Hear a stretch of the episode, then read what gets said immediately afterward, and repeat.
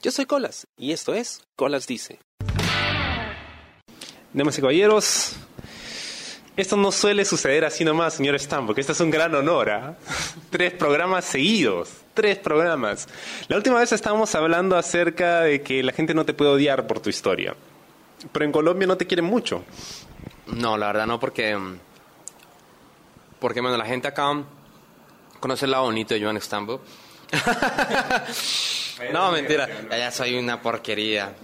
No, mentiras. En realidad yo siempre he sido el mismo. Lo que pasa es que, así como he tenido los huevos, los pantalones para, para tomar decisiones y seguir mis sueños, también lo he tenido para decirle en la cara a las personas, oye, lo están haciendo mal, ¿no? Y en su momento pasó en Colombia. Yo les dije a ellos, oye, qué chévere lo que están haciendo, pero yo quiero ser profesional. O sea, ustedes no son profesionales. O vamos a hacer las cosas bien, o vamos a quedar toda la vida jugando fútbol 5, fútbol 11, ¿no? O como le dicen acá, la pichanga. Porque en Colombia siempre yo he terminado eso. La lucha libre en Colombia es una pichanga. Se reúnen unos amigos con un ring y la familia va a verlo. Lo que pasa es una pichanga, ¿no? La gente que fue medio que no pudo ser profesional, la pichanga. Obviamente no todos los que juegan pichanga no es porque tenían el sueño de ser futbolista, algunos lo hacen porque en verdad les gusta, ¿no? Pero en Colombia sí es que a quién no le gustaría vivir de la lucha libre, por Dios, a qué luchador no le gustaría vivir de la pero ¿por qué no están viviendo de la libre? Porque fueron mediocres, ¿no? O porque decidieron tener una vida normal, entre comillas, ¿no? Pero mm, para mí no es disculpa, yo les dije, oye, ya, ustedes no quieren hacer las cosas, yo voy a hacer las cosas. Y yo empecé a hacer las cosas, yo fundé una promoción y hicimos tres eventos decidí terminarla porque yo le pagaba a gente por luchar, pero la gente hacía primero lo que le daba la gana, no querían aprender. Yo contraté a luchadores para que les enseñaran, no quisieron aprender. Entonces, ¿tú cómo haces una empresa con gente que no quiere hacer las cosas, que no quiere trabajar? O sea, no se puede hacer una empresa. yo no, puedo ser presidente y peor, ¿no? O sea, no, no se puede. Entonces yo digo, no, pues no va a ser tan marica, más bien la plata que estoy invirtiendo en esta vaina, marica, y yo voy a viajar como sea. Entonces, en Colombia dicen que yo soy un desagradecido, que yo que nací aprendido. No, pero tengo los huevos para decir que lo que aprendí en Colombia no me sirvió para culo. Aquí me tocó literalmente volver a empezar de cero. Y seguramente cuando vaya a Chile voy a aprender cosas que no me enseñaron acá. Y así va a ser siempre. Pero te puedo asegurar que todo ha sido un proceso. Sí, en Colombia aprendí a luchar. Aprendí a caer. Pero esa lucha allá no me va a servir para yo vivir de la lucha libre. Me va a servir para jugar a ser luchador. Pero yo me mamé jugar de ser luchador. Hace mucho tiempo. Cuando era niño jugaba de luchador, me creaba en PlayStation y sí, jugaba con mis amigos en el colegio. Ya cuando me subo yo dije, el día que me subo es porque quiero ser profesional y quiero vivir de la lucha libre. Entonces la gente me critica porque yo les critico a ellos, ¿no? Dicen que yo soy un desgraciado, que soy mal parido, que soy un hijo de puta, que es que los otros, ¿no? Por Dios. Que piensen lo que quieran. Lo único que yo quiero es seguir adelante. Y si en Colombia no hay lastimosamente lucha libre profesional, pues me toca ir a buscarla. O sea, lamento, no por ser agradecido con la gente que me enseñó, voy a dejar mi sueño a un lado. No, yo les agradezco mucho lo que me aguantaron. Al fin y al cabo, tampoco soy mala persona. Y en ese momento, cuando luché en Colombia, era uno de los más destacados. O sea, la gente pagaba por verme. No digo que todos, pero la gente quería ver a Joan Stambul. Entonces, creo que también es algo que ellos no supieron aprovechar y bueno, la gente se cansa y se termina yendo. Simple. Pero no soy mala persona, ¿no? Y en Colombia pasa eso. Entonces, en Colombia pasa una pequeña cosa que es el, como el síndrome de yo soy el hijo de puta, el, mero mero, ¿no? Yo me la sé toda. No, no, en el mundo de la lucha libre no eres nadie, ¿no? Nadie. Si yo poco a poco me he hecho un nombre es porque me he viajado, he sacrificado muchas cosas. Pero ellos creen que ella está, es como al lado, no sé, chitos al lado de ellos, ¿no? Entonces no. O sea, ellos dicen que yo no tengo humildad por decir este tipo de cosas, pero no, en realidad ellos no tienen humildad por no querer aprender y respetar la lucha libre. Y eso es. Por eso en Colombia sí hay gente que me quiere, sin verdad, y creo que los que más me quieren son los fanáticos. Pero los que, los que hacen shows en Colombia, no todos, ¿no? Porque hay gente que en verdad me ayudó y hay gente que en verdad les da igual si me está yendo bien o mal. Pero hay gente que sigue como con, con esa envidia, por así decirla, ¿no? Pero pues a mí me viene y me viene, ¿no? Al fin y al cabo, cuando yo sea alguien en la vida, ni siquiera los voy a mencionar porque ellos van a seguir siendo lo que son.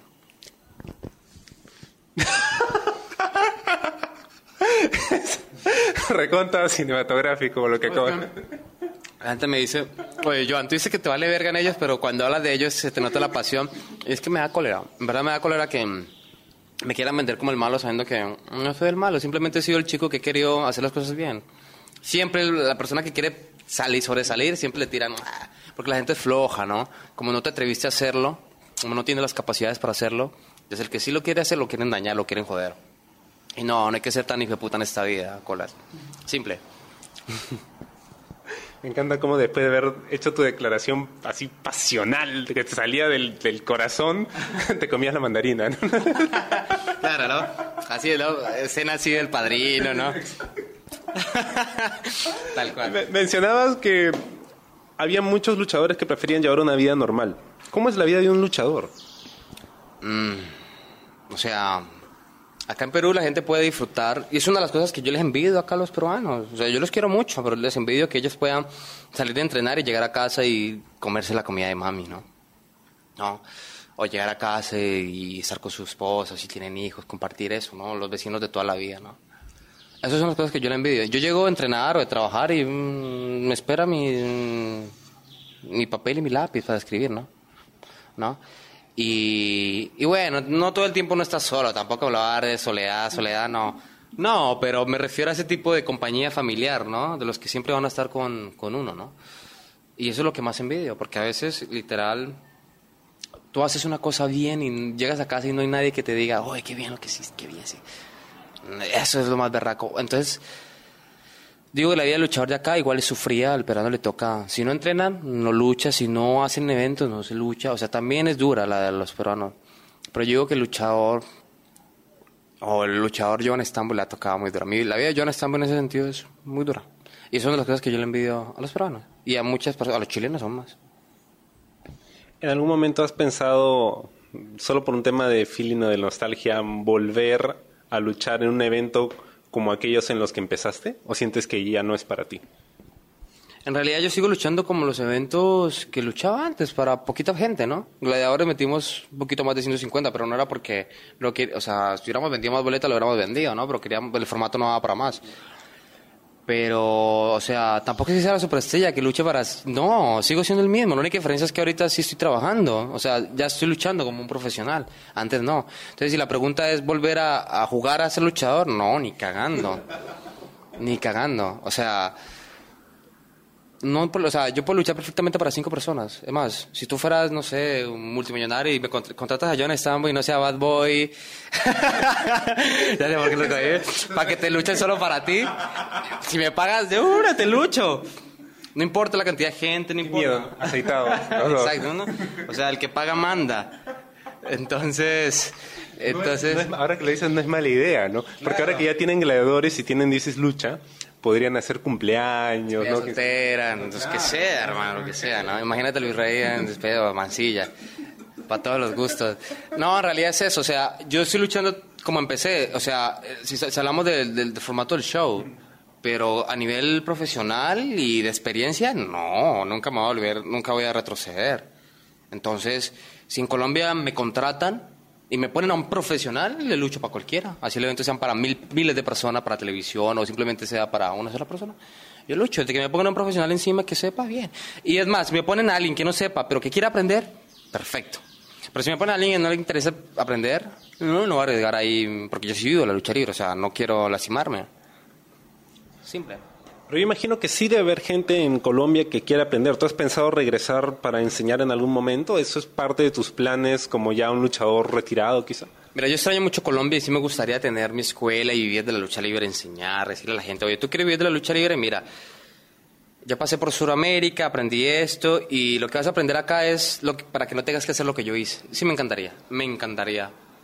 Pero todo es plata.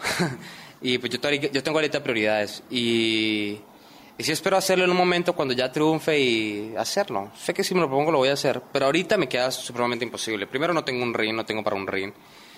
Y es súper complicado, o sea, tener una empresa de lucha libre, es, la gente cree que es como en play, ¿no? Buquear así, que no, eso es supremamente complicado. Lidiar, lidiar con gente es lo peor que hay, ¿no? Y es más, es como mm, cuando llevan el equipo técnico de ciertos deportistas a las Olimpiadas, tienen que estar pendientes de que no tomen, de que sigan. En la lucha libre es peor, porque eh, el luchador se cree deportista, pero también se cree que no lo es. Entonces, ah, no todos, ¿no? Perdón. Pero hay gente que mm, se descuida en su dieta, que es alcohólica. Entonces, es un rockstar, ¿no? o sea, es un rockstar. Entonces, es bien complicado ser, ser un promotor, ¿no? Entonces, sí me gustaría, pero voy paso a paso. Sé que hay gente muy talentosa y sé que hay gente que quiere aprender en Colombia. Eso sí, completamente seguro. Pero pues, lastimosamente ahorita yo estoy en un camino y si ellos quieren aprender, espero que ellos sigan su propio camino. El día que yo logre y triunfe, creo que le voy a hacer camino fácil a las futuras generaciones. Pero los que me llevan, los que yo les llevo cinco años, mm, les toca comer mierda como me tocó a mí. Comer chops en tu casa. Exacto, tal cual. Um, cuéntame acerca de... es cierto, ¿no? El- Hay muchos luchadores que se sienten rockstars, pero es parte del encanto de ser luchador, ¿o no? Es que exacto. Mira, yo, yo recuerdo un- una anécdota. Yo antes de ser luchador eh, practiqué lucha libre olímpica, al estilo Engel, ¿no? Es más, me quedé ahí porque pensando que era lucha libre verdad, vi era como el capítulo de South Park, ¿no? No sé si lo llegaste a ver que, que Karma, ya eso no es lucha libre, esto es ser marica. Algo así me pasó a mí. Yo, yo, vi y me imaginaba el ring, las máscaras, el show, las luces, ¿no? Y no, me encontré con un tapete y la eh, manes en malla ahí manoseándose. pero, pero yo dije, no, Engel empezó por ahí, ya, entonces yo también. Y, y en ese recorrido recuerdo que había gente que me decía, oye, tú quieres ser luchador, pero eso es mentira, esto sí es lucha libre verdad, literal pasada tal cual. Entonces yo me quedé callado y sí, sí noté, no todos, ¿no? Pero sí noté que había muchos que le tenían como cierta envidia a la lucha libre. Y al fin y al cabo yo, yo recuerdo una, una, una vieja que sí me la tenía montada literal, que decía que, porque me decía que yo tenía talento y que más bien me dedicara a eso y que olvidara la lucha. Entonces yo le decía, mira, en verdad yo quiero ser un rockstar, o sea, yo no tengo tu culpa que tu deporte no venda como el mío, pero no significa que el mío no sea un deporte. Y, y es así, ¿no? Lastimosamente, sí, hay- somos rockstar, pero nos pagan peor que, que telonero. ¿no? Pero es, pero es quizá para la gente, sobre todo la gente de condición humilde, es quizá la forma, eso o tener una banda de punk, es lo más cercano a lo que puede entender de ser un rockstar. Exactamente, ¿no? O sea, hay- o sea, lo que nos pasa al principio, uno juega a ser eso, ¿no? Y ya llega un momento en que ya te aburre el juego y ya maduras y estudias, estudias normal, o definitivamente y sigues y sigues y sigues hasta que llega un tiempo en que te cansas o, lo cumples, ¿no? Simple. En el episodio anterior estábamos hablando acerca de que tú queriendo ser Gil y no podías ser Gil porque la gente te aplaudía. ¿Por qué a la gente, a los fanáticos, nos gusta tanto los Hills ahora? ¿no? ¿Es, es porque ya no son malos como los de antes que se agarran el bigote y ah, ja, ja, ja, ja? o, qué cosa tienen los Hills ahora que le gustan tanto a la gente? Yo creo que es un tema que a la gente le gusta lo políticamente incorrecto, ¿no? Este, porque creo que la gente va a la lucha libre y se desahoga, ¿no? Siente que, o sea, escogen un luchador que sea su favorito, ¿no? Y como que les buscan, o sea, es- siento que el fanático no solo disfruta de, las movidas, sino que se mete no solo en la historia, sino también en, el luchador en el sentido de que, o de, digamos, mira, yo miro a Stambo y como que me recuerda a mí, entonces siento que, que el luchador se desahoga, ¿no? Y, más pasa en los, en, los, en los rudos, porque un rudo hace trampa, escupe, abofetea, no le importa nada. Y eso es lo que el ciudadano común quiere hacer, ¿no? Que si vas en el tráfico, putear, ¿no? golpear, me importa un culo. Y no lo pueden hacer. Y en la lucha libre ellos desfogan eso y apoyan a los rudos. Creo que es una, es una cuestión de eso porque, porque sí, es verdad, la mayoría de los, de los rudos tienen más fanáticos que los mismos buenos. Es más, los buenos los tratan como idiotas, como puta, ¿no? Pero ya hoy en día ya no, no está tan marcado el personaje bueno o malo. Ya hay mucho, hay de todo, ¿no? Y creo que me parece aún más chévere, porque tú, tú, o sea, fácilmente, no sé, Joan Estampo puede ser un bombero o un cartero, pero, pero puede ser el bueno o malo, o sea, hay muchas cosas que hacer, ¿no? Y un estambo puede ser bombero en una despedida soltera. Exactamente, ¿no? Lo que es policía, ¿no? Me acordé de, de Eddie Murphy.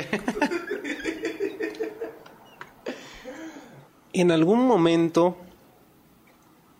Tamales, se me fue la pregunta. La tenía en la cabeza y me hiciste reír. en algún momento tú has pensado hacer un personaje cómico en la lucha libre?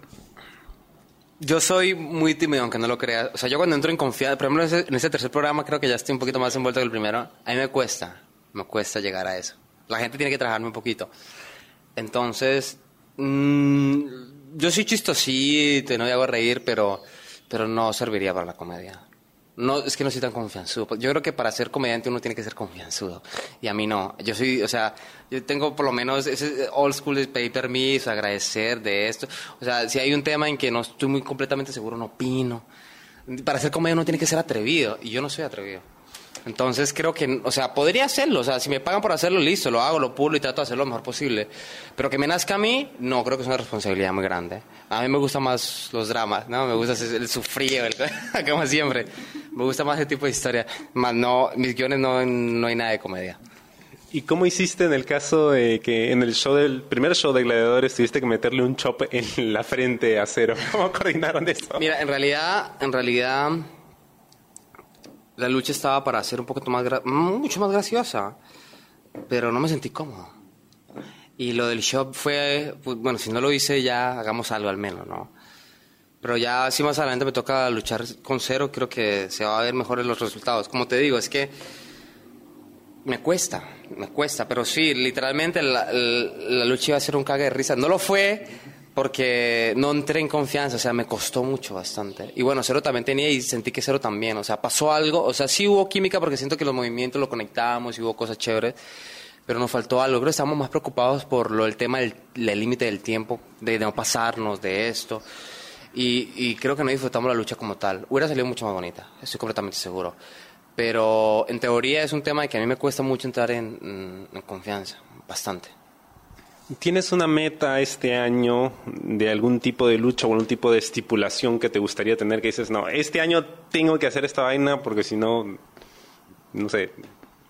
Bueno, tal vez soy un poco aburrido, pero la lucha de estipulación no, me llama mucho la atención. Este, quiero seguir aprendiendo, ¿no? Y, a metas como luchador espero que este año volver a, eh, volver a Colombia.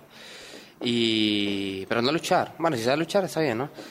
Pero como luchador como tal, ir a, ir a Chile es lo que quiero hacer y sé que allá voy a aprender muchas cosas. Y, me gusta, o sea, ahorita quiero aprender más estilo lucha tag, que me faltaba mucho porque yo toda la vida he luchado literalmente solo. Y me desenvuelvo mucho mejor solo. Y sí me gustaría, si más adelante hay una división de parejas o algo, ¿no? Todo es posible. Sí me gusta mucho lo de tag. Hiciste stack con el virrey en la luchatón, me acuerdo, que fue bastante divertida la química que tenía entre ellos y cómo jugaban los personajes, ¿no? ¿Te gustaría volver a hacer eso? Sí, justamente hicimos también en GLL, eh, hicimos equipo para enfrentar a Slayer y a Astaroth y nos fue muy bien, ¿eh? Creo que en, esta segunda nos fue mucho mejor que en la, en la luchatón. Igual te cayó golpe a ti. Sí, sí, como siempre. Pero, pero creo que el, el, el, tag del virrey va poco a poco. Y bueno, ahora es ahí para rato. Y, sí me gustaría seguir haciendo tag con, con el virrey. Es súper divertido trabajar con el virrey. Es muy divertido. O sea, siento que me quito cierto, cierto nivel de, de estrés, por así decirlo, ¿no? Porque cuando uno quiere un trabajo y lo quiere hacer bien hecho, a veces no disfruto. Con el virrey siempre disfruto porque lo miro haciendo esto, como la gente, ¿no? Y es súper divertido trabajar con el virrey. Sobre todo porque, bueno, trabajas en el ring y trabajan aquí también, ¿no? Entonces ya se conoce. Es más fácil trabajar con el virrey que con, que con la persona real. Exactamente. Eh, ahora que, bueno, ustedes trabajan juntos y dices, Lucha es un grupo... Eh, salen juntos, hacen cosas, bueno, veo que normalmente salen juntos, ¿no? Pero hacen, ¿qué otras cosas hacen juntos que normalmente no postean en Instagram? Por lo regular, cuando inició DC Lucha, este, bueno, o sea, con los más cercanos eran Mingo y, y, el Virrey, porque obviamente trabajo con ellos, ¿no? Sí, sí, sí, sí, porque normalmente trabajo con ellos, ¿no?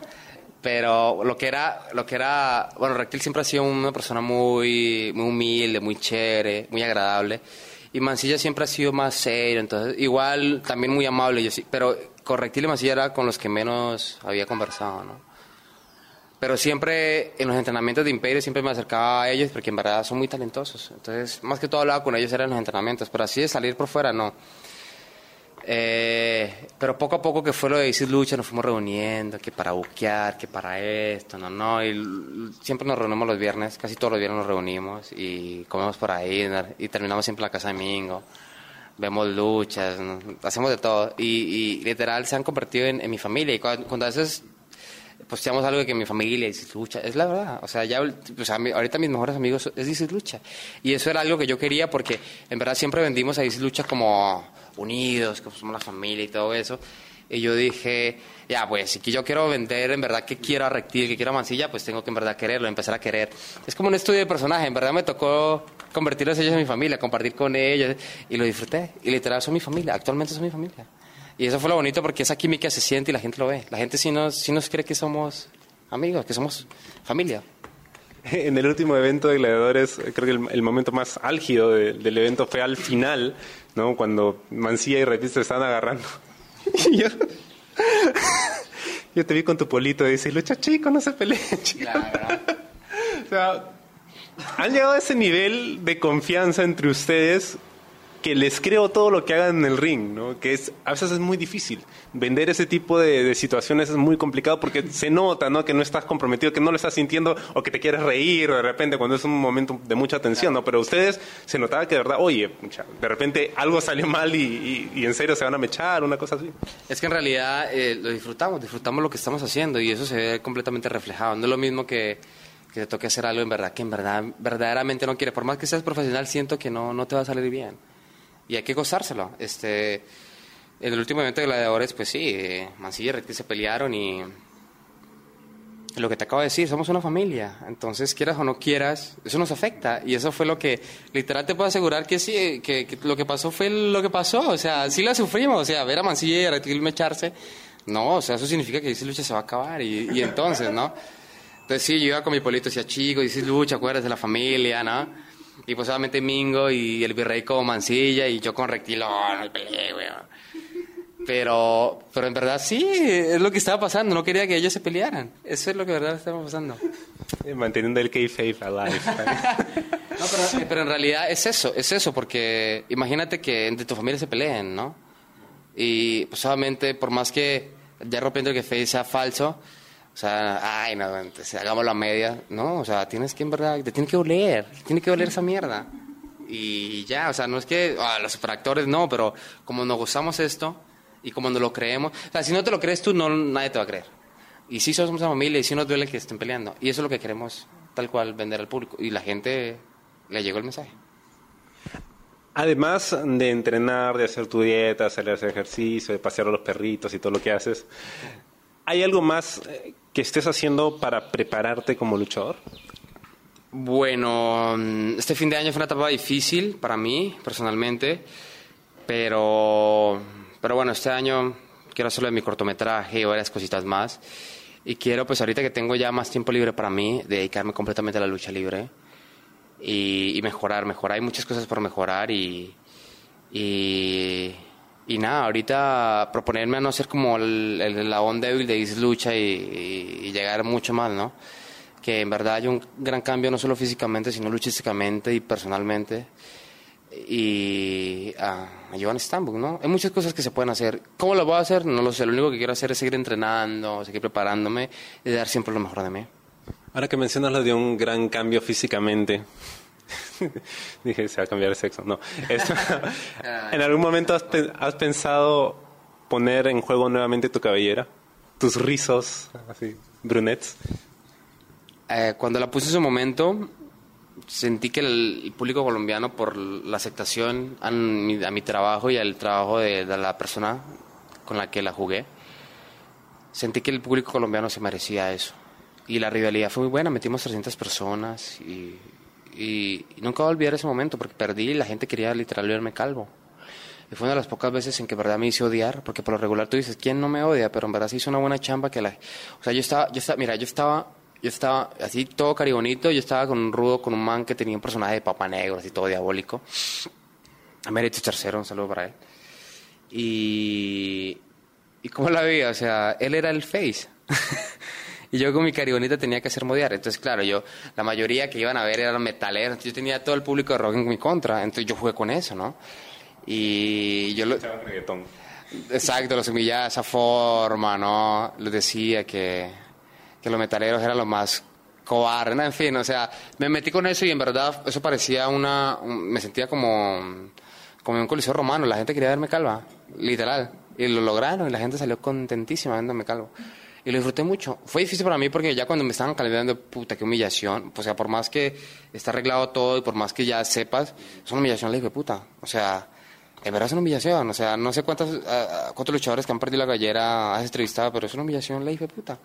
Y más cuando la gente quiere verte calvo. Entonces, sí la viví, la sufrí. Y fue paja, fue muy chévere. Sí perdería la cabellera, pero ahorita cuesta, cuesta bastante. En ese momento lo hice, lo hice por amor al arte, porque obviamente no sabía cómo era el mundo de la lucha libre. Y lo que me arrepiento es de no haberme ganado dinero en ese momento. Ahorita, si tengo más adelante hacer una lucha de cabellera, lo haría, pero vamos a, a, ver números primero, ¿no? O sea, no me cierro, pero no la regalaría como la regalaré, como la regalé en ese momento. Además hay demasiada inversión en esa cabellera. No solo inversión, sino que ya tengo un nombre y ya, ya pesa. O sea, que la persona que le quite los risitos a John Stambu es porque es un buen luchador, ¿no? John, ha sido un placer conversar contigo. Finalmente aquí face to face, no, ha sido genial y de hecho pues vamos a conversar nuevamente, me imagino, espero, ¿no? Que, espero que no tengan que pasar dos años más para poder grabar nuevamente y para cerrar, ¿dónde te puede seguir la gente? Nuevamente mis redes sociales, Facebook, Instagram como Joan Stambuk y ahí pueden seguir mi carrera, enviarme mensajes, lo que quieran, mandarme plata también, lo que sea, así que bienvenidos todos. Ya saben, las señoras que de repente pues han heredado una cuantiosa fortuna y quieren tener un show privado, ya saben que Joan Stambuk también se presta, ¿no? También. donde haya donde haya billete, ahí está Joan Stambuk. Listo. Muchísimas gracias, verdad, Joan, por, por compartir sobre todo. Me has contado cosas muy chéveres y yo, como te dije en un principio, admiro particularmente tu historia, ¿no? Porque tú has tenido los huevos para hacer algo que quizá yo no habría podido hacer, ¿no? Y siempre me pregunto, wow, si yo hubiera tenido la valentía, Joan, ¿qué cosas no habría hecho, no? Siento que, pues, las cosas se hacen en el momento que tocan y tú tomaste la oportunidad y has logrado mucho. Y bueno, ese ha sido Joan Stambuk y yo soy Colas y esto fue Colas Dice. ¿Te gustó el programa? Sí. Suscríbete y comparte.